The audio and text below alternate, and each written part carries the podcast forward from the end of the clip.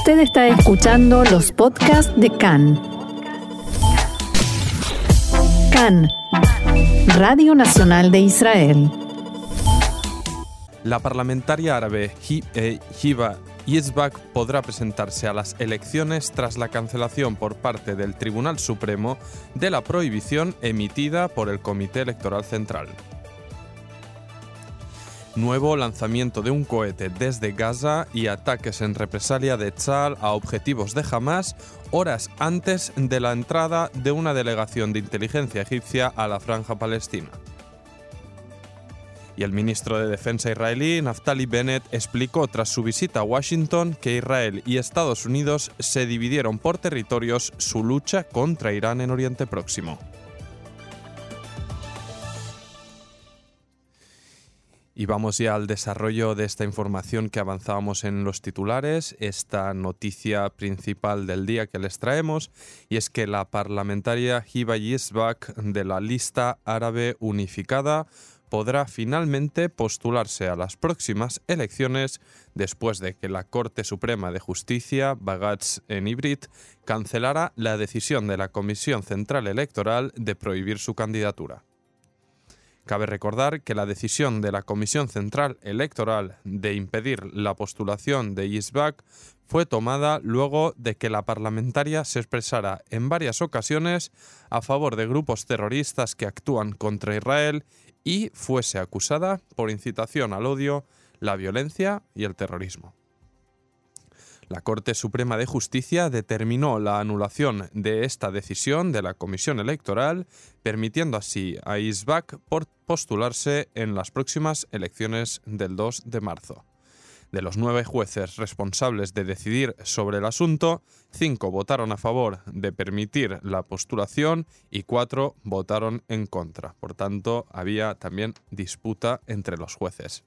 Los cinco que votaron a favor argumentaron que no se presentaron ante la Corte una masa crítica de evidencias convincentes e inapelables que justifiquen la prohibición de la candidatura.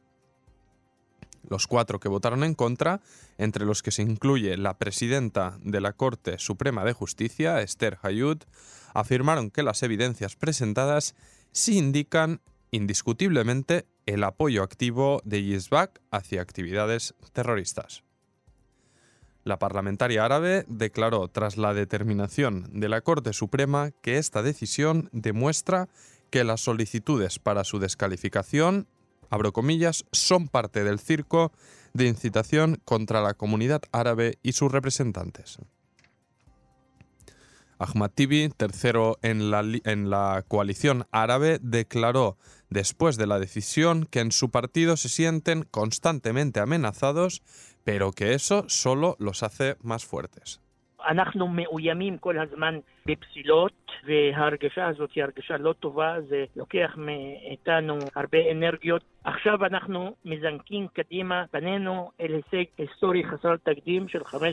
Tibi dice que estamos amenazados todo el tiempo por descalificaciones y nos deja una sensación muy mala. Nos demanda invertir mucha energía. Ahora seguimos adelante, apostamos a conseguir un logro histórico sin precedentes y llegar a 15 mandatos. De esta manera la situación será otra, cambiarán las reglas del juego y la política será diferente.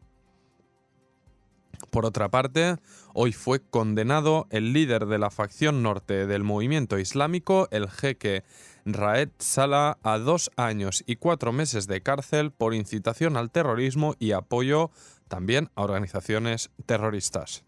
El juzgado de paz de Haifa lo condenó por sus publicaciones en las redes sociales y varios diarios árabes, además de discursos que pronunció en los que incitó al uso de la violencia contra Israel y celebró varios atentados después de que sucedieran. En especial, recordamos el atentado en 2017 en la explanada de las mezquitas cuando tres árabes israelíes dispararon y mataron a dos policías israelíes y el caso se cierne sobre todo a las evidencias de glorificación de este atentado por parte del jeque Salah. En el, transcurso, del juicio de esta mañana se hicieron presentes en el juzgado cientos de seguidores del jeque para manifestarle su apoyo y entre los que se encontró la mismísima Hiba Yesbak tan solo horas después que sea cancelada su descalificación por apoyo al terrorismo.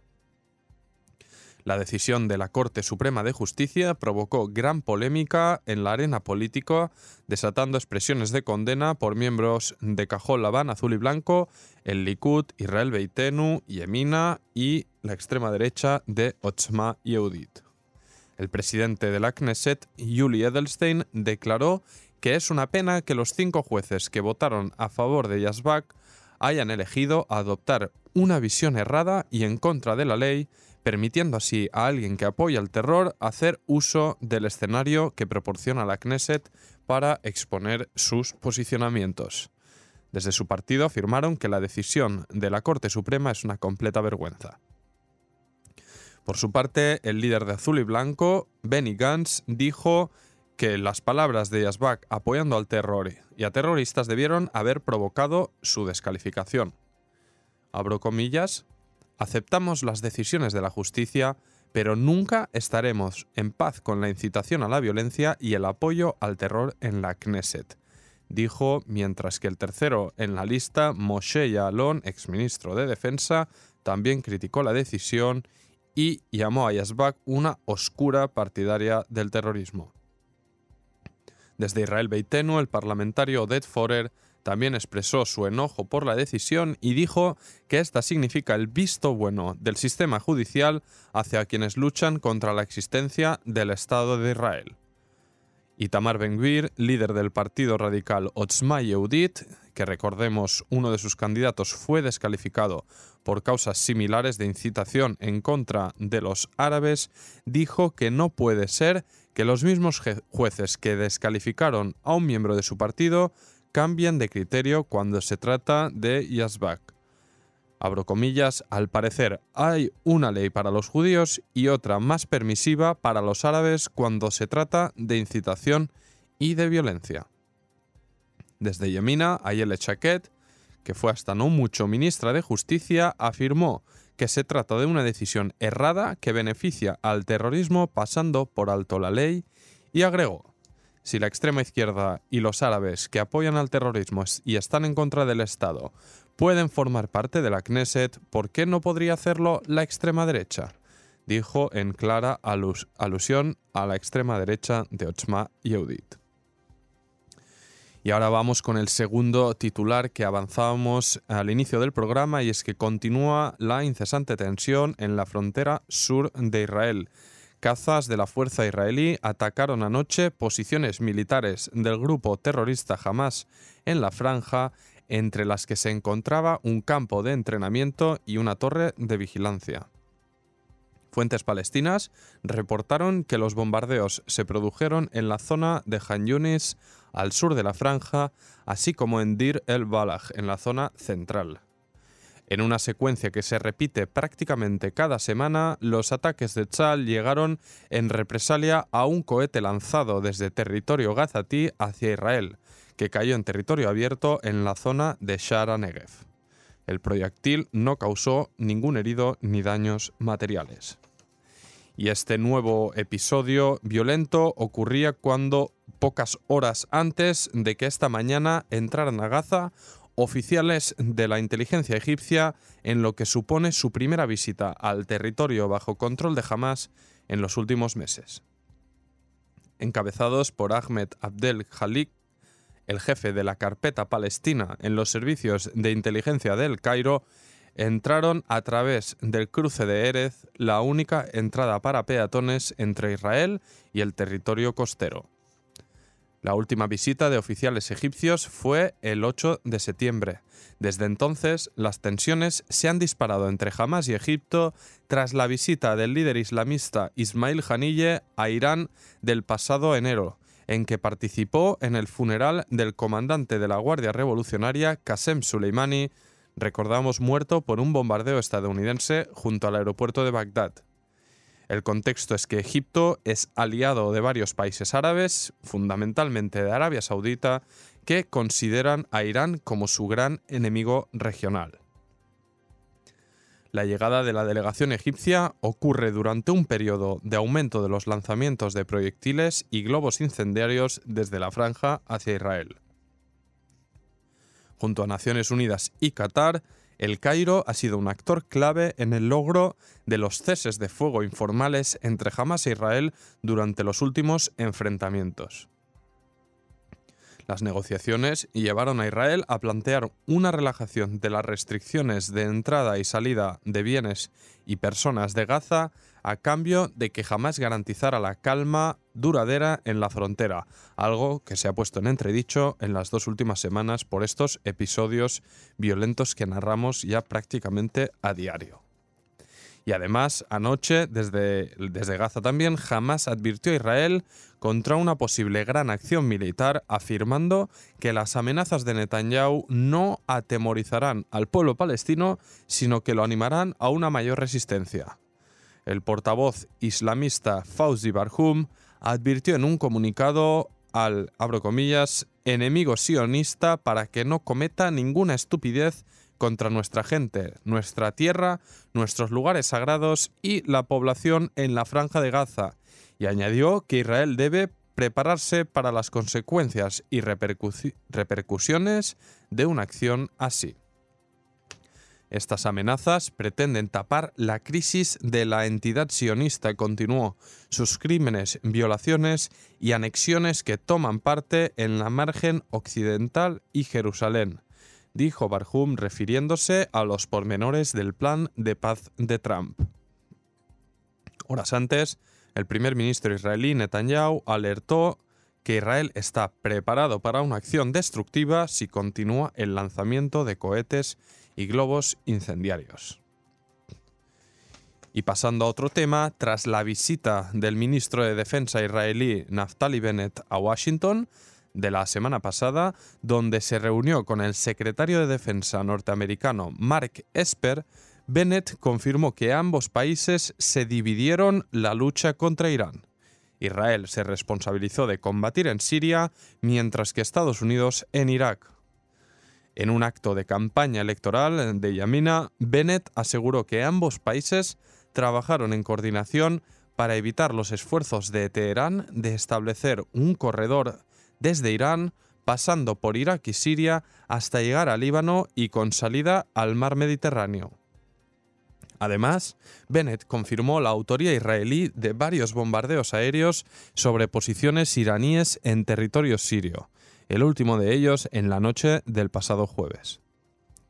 Israel ha dicho repetidamente que no permitirá una presencia militar fija de Irán en Siria y por ello atacó cientos de veces objetivos iraníes, aunque no reconociera oficialmente dichos ataques.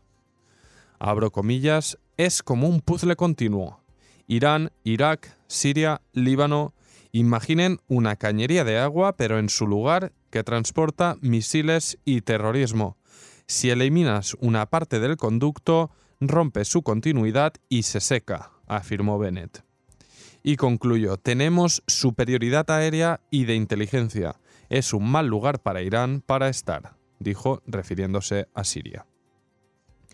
Bennett sugirió también una acción directa más agresiva contra Irán y sus proxies en Oriente Medio, alertando que los ataques de precisión israelíes contra envíos de armamentos fueron insuficientes. Desde el fin de la última guerra del Líbano en 2016, la milicia proiraní Hezbollah ha acumulado un arsenal estimado de 130.000 misiles a pesar de los ataques israelíes contra convoys de armamento. Y una última noticia más breve antes de nuestra primera pausa musical, y es que el vicepresidente de, pasado de Sudán, Mubarak al-Fadel al-Mahdi, declaró aquí en Cannes que será posible establecer vínculos económicos entre su país e Israel si se logra convencer a Estados Unidos para que retire las restricciones que impuso sobre Sudán durante la dictadura del expresidente al-Bashir. En su primera entrevista con un medio israelí, Al-Mahdi confesó que desde que pidiera hace tres años normalizar las relaciones con Israel, muchos le apoyaron en su país. En su opinión, las reacciones al encuentro sorpresa entre Netanyahu y el presidente en funciones de Sudán, al-Burhan, fueron mayormente positivas. Recordamos que ambos líderes se encontraron a puerta cerrada en el aeropuerto de Entebbe, en Uganda, durante la reciente visita oficial del primer ministro israelí al país africano. Al-Mahdi pidió a los palestinos que no descarten completamente el plan de paz del presidente Trump y que intenten mejorarlo durante un proceso de negociación.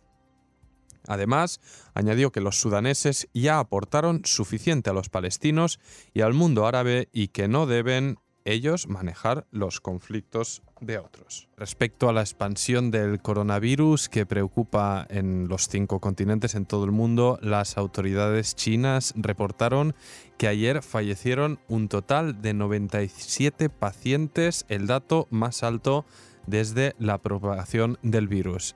En total ya han muerto 911 personas, la gran mayoría, a excepción de dos casos, fallecieron en la China continental. Según cifras oficiales, más de 40.000 personas se han contagiado ya por el coronavirus. Y a pesar de los preocupantes datos, en los últimos seis días se registró una bajada en el descubrimiento de nuevos casos en la región de Hubei, el epicentro de la infección. En China, millones de, en China, millones de personas celebran hoy el fin de año y un equipo especial de, la Organización Mundial de la Salud salió de Génova hacia China para investigar sobre el terreno la situación. Mientras tanto, la compañía aeronáutica israelí El Al suspendió todos sus vuelos hacia Hong Kong para esta semana que previsiblemente se mantendrá también la semana próxima. El Ministerio de Salud israelí aconsejó ayer a la población que valore con cautela sus viajes a varios países del Oriente Lejano, entre ellos Tailandia, Japón, Hong Kong, Singapur y Corea del Sur.